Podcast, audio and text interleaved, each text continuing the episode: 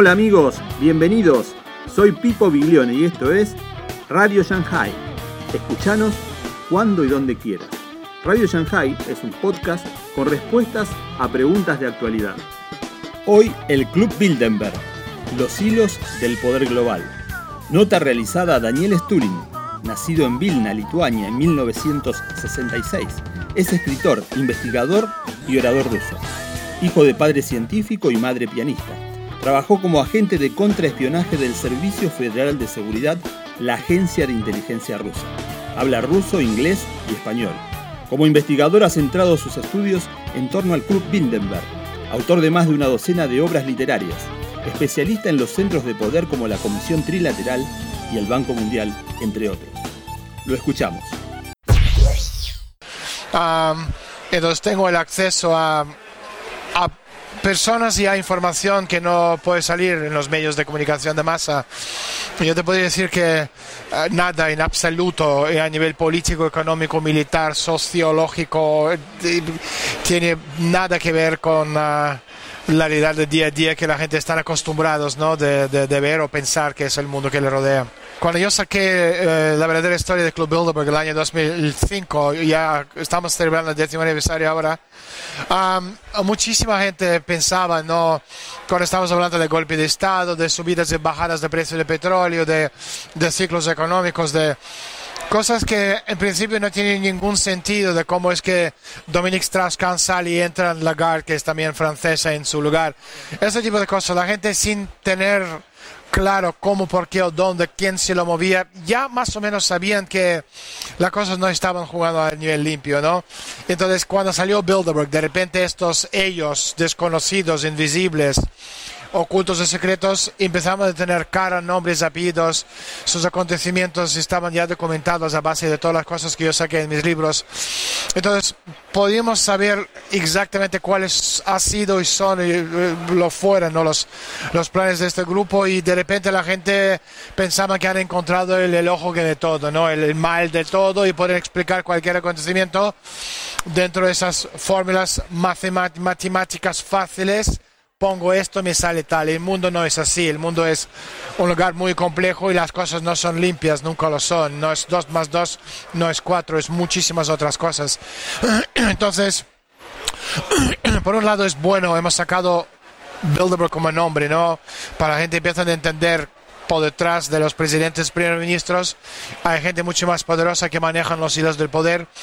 Pero también, por otro lado, de alguna forma, uh, eh, poco engañoso ¿no? el concepto de que Bilderberg lo maneja. Bilderberg es una cinta transportadora, más, más que nada. Esa, es una organización que se creó en el año 54 con un único objetivo. Ese objetivo era esconder y proteger la riqueza nazi de la Segunda Guerra Mundial. Porque si miramos a los personajes que formaron el club, de, tanto por parte de los europeos como los americanos. Todas las principales figuras de la fundación de Bilderberg el año 1954 tenían una relación muy directa con nazismo. Podemos hablar de, de, uno de los fundadores, ¿no? Príncipe Bernardo de Holanda, que era miembro de SS directo con el carnet de SS.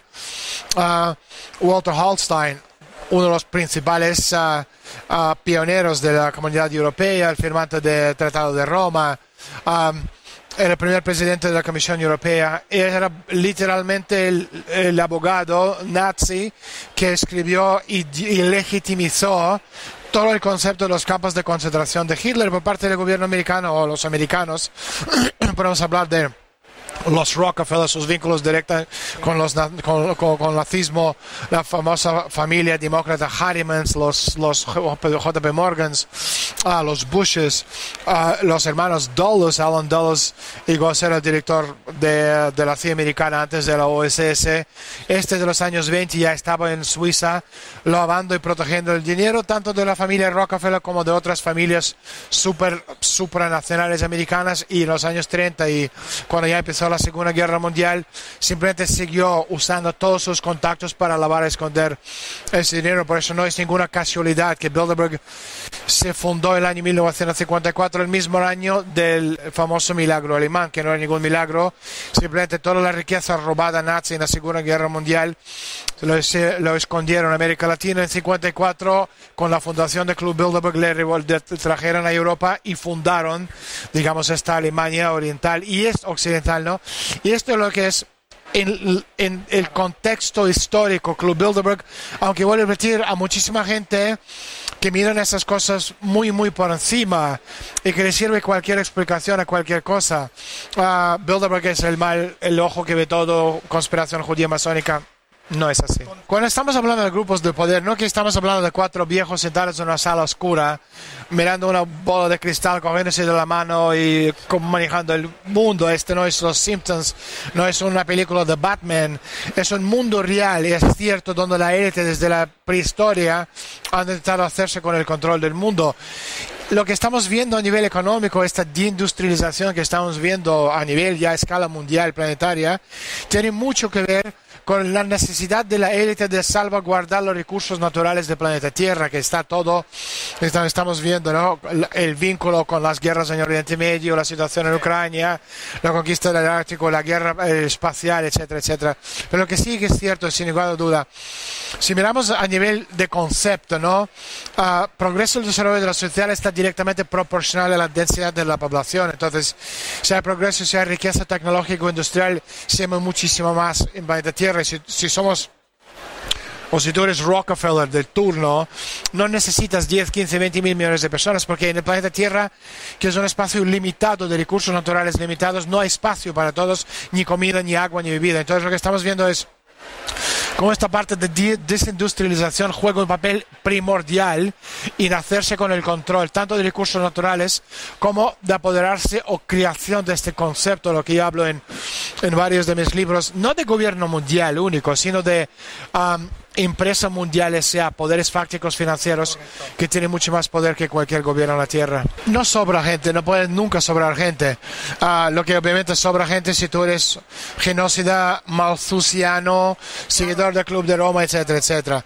Entonces, el bien, hablando de los recursos naturales más importante del planeta Tierra, no es ni agua, ni petróleo, ni gas natural, es la capacidad intelectual de 7 mil millones de personas de encontrar ah, los principios universales de la naturaleza que nos ayudan a mejorar la vida del ser humano por kilómetro cuadrado de espacio contra la naturaleza.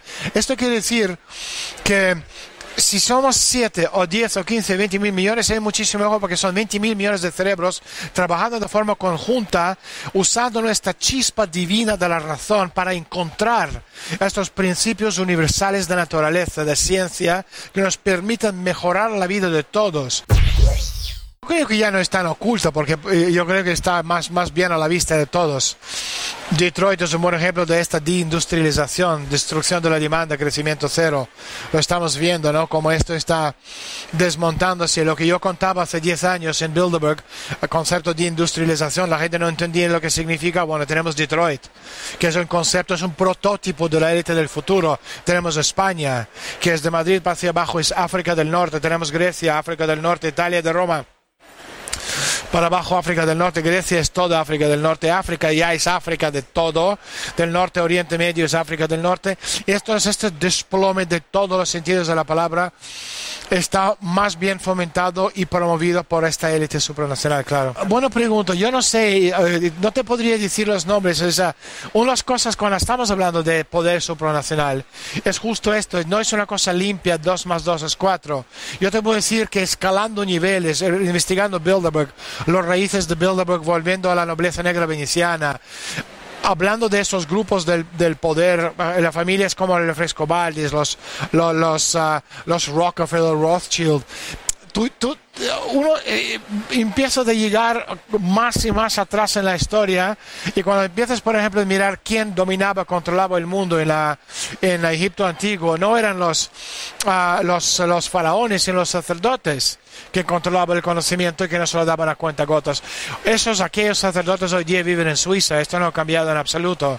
Lo que está pasando es la élite supranacional está tan bien protegida a nivel de quienes son, ¿sabes? que cuando hablamos del, del poder verdadero, pues yo digo que Bilderberg nunca ha sido el poder, porque el hecho que tú y yo aquí estamos hablando de eso y todo el mundo lo conoce, y cuando todo el mundo lo conoce, igual que conoce el nombre de Rockefeller, ya no puede ser importante. O sea, tú puedes hablar, o sea, eh, cuando estás hablando de de los grupos, verdaderos grupos secretos, ¿no? O sociedades secretas, podemos hablar en Estados Unidos de Skull and Bones, organización que pertenece tanto a la familia Bush como a la familia de, de, de John Kerry, que era el candidato a presidencia y hoy miembro del, obviamente del, del, gobierno de Obama. Esta es una sociedad secreta que crió, se crió en Estados Unidos en 1832 y hasta 1980, 150 años más tarde, nadie supo de su existencia. Esto es secreto. Bilderberg es una cinta transportadora. Muy fácil de hacer este, uh, es decir, a nivel histórico, eh, unir los puntos, ¿no? Podemos hablar de los egipcios, los, de los, uh, la, la, el, el, imperio bizantino, romano, uh, podemos hablar de la nobleza negra veneciana, y al fin y al cabo es, no cambia no cambió absolutamente nada desde la prehistoria hasta el día de hoy. Los objetivos desde luego no han cambiado, porque son pocos, somos muchísimos, somos 7 mil millones de personas y la capacidad del ser humano de sobrevivir a matanzas, genocidios, asesinatos en masa es, es insuperable porque el ser humano por encima de todo quiere vivir, estas ganas de vivir. Es, no, no, eh, no hay igual en cuanto a maldad para poder superarlo y apagar esta voluntad del ser humano de, de procrear y seguir creciendo como la raza, ¿no?